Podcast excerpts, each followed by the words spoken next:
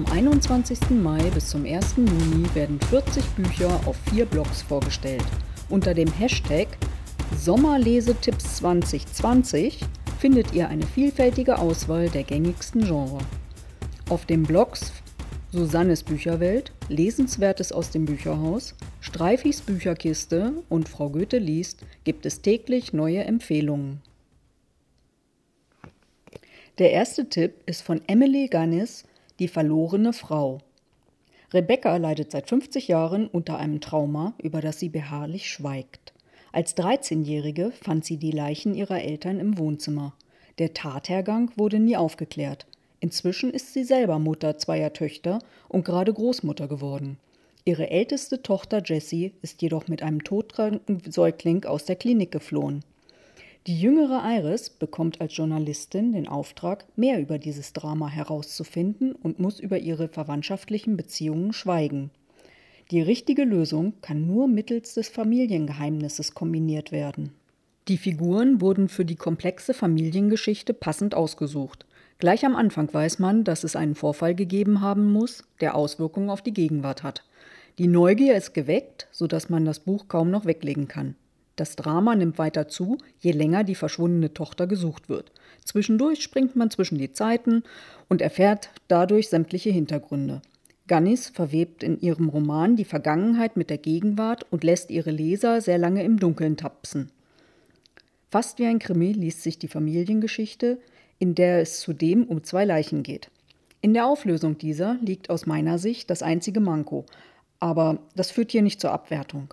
Die fiktive Geschichte enthält wie schon das Debüt Das Haus der Verlassenen reale Fakten wie das Recht zwischen Eheleuten und auch die Therapie in den 60er Jahren für psychisch Erkrankte.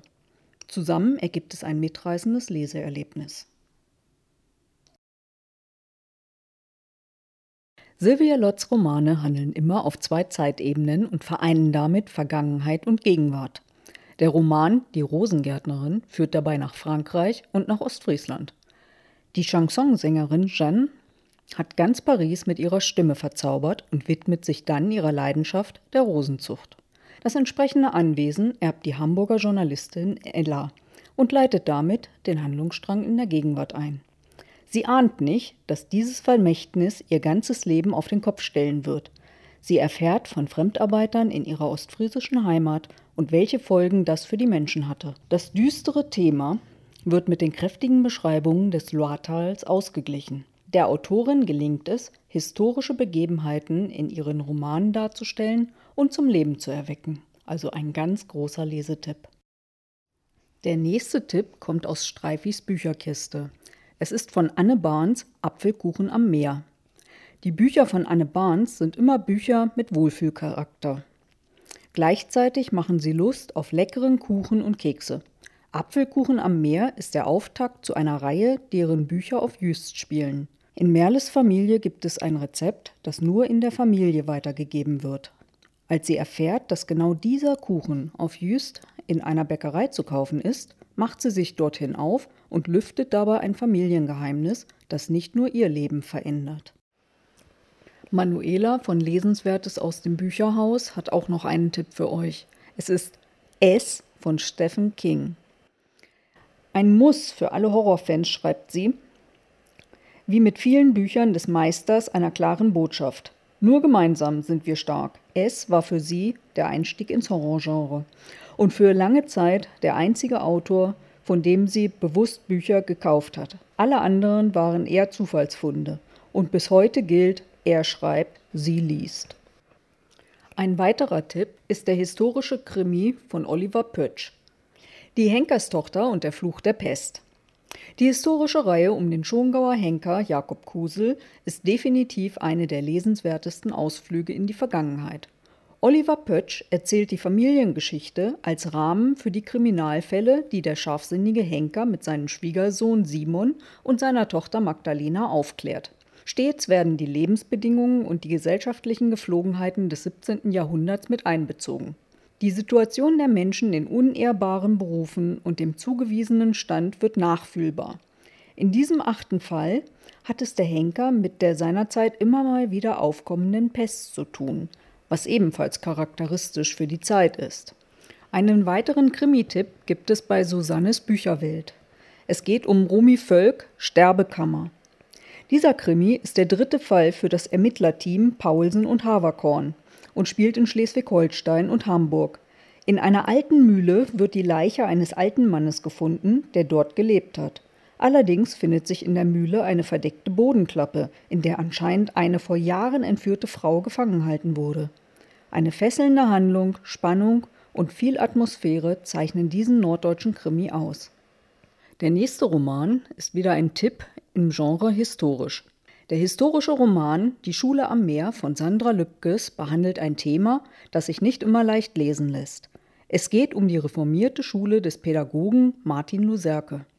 Am Beispiel eines Schülers wird ein ganzes Schulleben nachempfunden. Durch Perspektivenwechsel lernt man die Figuren immer besser kennen und leidet mit ihnen. Weniger die realen Begebenheiten, sondern vielmehr die fiktiven Handlungsstränge überraschen. Man taucht in die Umgebung ein, wandert übers Watt und hofft bis zum Schluss, dass es die Schule nicht zu arg trifft. Spätestens, wenn Mosquito, also der Schüler mit dem Schulleben, in Berlin die Bücherverbrennung ansehen muss, wird deutlich, wohin alles führt. Sandra Lübkes bekam Annie Reiners Nachlass zu sehen und durfte daraus diesen lesenswerten und berührenden Roman erarbeiten. Er trägt dazu bei, dass Projekte wie die außergewöhnliche Schule am Meer mit ihrem engagierten Team nicht in Vergessenheit geraten. Er verbindet die neunjährige Historie mit Unterhaltung und mahnt, dass sich ein derartiger Teil der Geschichte nicht wiederholt. Ein richtiger Lesetipp. Bei den historischen Romanbiografien ist auch Alison Weir mit Katharina von Aragon zu empfehlen. Die Serie ist bislang auf Englisch erschienen und wird im August den ersten Teil auf Deutsch bringen. Alison Weir schreibt seit vier Jahrzehnten die Geschichten der englischen Königinnen und Könige auf. Ihr Schreibstil ist eingängig und man lernt die Charaktere aus einem besonderen Blickwinkel kennen. Ihre sechsteilige Serie über die Frauen des Tudor-Königs Heinrich VIII. lässt die Leser wie ein stiller Beobachter dabei sein. Ja, wie gesagt, im August erscheint der erste Band über Katharina von Aragon, die zunächst die Schwägerin des legendären Herrschers war und ihn 1509 heiratete. Das Paar hatte eine Tochter, die später als Maria die Blutige bekannt wurde. Die Aufhebung dieser Ehe war der Auslöser der Abspaltung Englands von Rom und die Gründung der anglikanischen Kirche.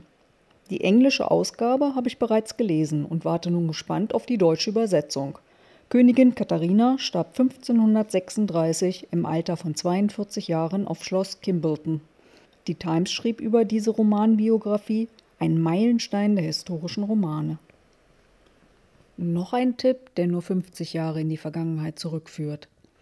Cora Stephan gelingt es sowohl in Ab morgen heiße ich Margot als auch in Margots Töchter die Zeit der 60er und 70er Jahre lebendig werden zu lassen. Nach dem Wirtschaftsaufschwung war in der Bundesrepublik Deutschland ein Aufatmen spürbar. Der Zweite Weltkrieg ist in den Köpfen der Menschen noch präsent. Die Teilung Deutschlands in Ost und West ist vollzogen und die politischen Unterschiede zeigen ihre Wirkung.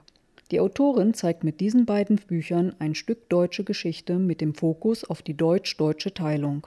Sie zeigt auf, welch ein mächtiger Spionageapparat die Menschen kontrolliert hat. Erst Jahre nach dem Mauerfall 1989 kam das gesamte Ausmaß heraus. Die fiktive Familiengeschichte weist allerdings so viele reale Facetten auf, dass einem die Figuren durchweg bekannt vorkommen. Margot, Leonore und Jana sind die Erbinnen ihrer Zeit und ihre Geschichten sollten unbedingt gelesen werden. Die ganze Rezension lest ihr auf Frau Goethe liest.wordpress.com. Ein weiterer Tipp für einen Krimi hat Susanne noch mit Andreas Winkelmann Die Lieferung. Wer dieses Buch gelesen hat, hat Angst vor jedem Pizzaboten. Denn bei allen Frauen, die in diesem Buch verschwinden, findet man auf dem Tisch eine Pizza. Was dann kommt, ist nicht für zartbeseitete Seelen, aber es garantiert spannende Unterhaltung. Also mehr lest ihr davon auf susannesbücherwelt.com. Einen sogenannten Cozy-Krimi-Tipp hat Streifi für uns. In Streifis Bücherkiste auf WordPress könnt ihr die ganze Rezension lesen. Es geht da um Mary Ann Fox, je tiefer man gräbt. Diese Cozy Crime Reihe um Max Blake besticht durch die Landschaftsschilderungen von Cornwall. Max hat sich hier nach dem Tod ihres Mannes, der ihr einen Haufen Schulden hinterlassen hat, eine kleine Gärterei aufgebaut. Da ihre Mutter verschwunden ist, als Max noch ein Kind war und ihr Vater unter seltsamen Umständen ums Leben kam, ergibt sich hier eine Rahmenhandlung, in der es immer wieder zu mysteriösen Todesfällen kommt, bei denen Max beinahe selbst ums Leben kommt. Eine beschauliche Krimireihe, die spannend, aber nicht blutig ist. Je tiefer man gräbt, ist hier der erste Band. Derzeit gibt es insgesamt vier Bände und Band 5 erscheint im Juli. Tote Götter von Fay Hell ist ein Paradebeispiel dafür, dass sich Horror und Anspruch nicht ausschließen müssen. Die Autorin hat damit ein wahres Meisterwerk geschaffen. Es ist sprachlich anspruchsvoll und hochspannend.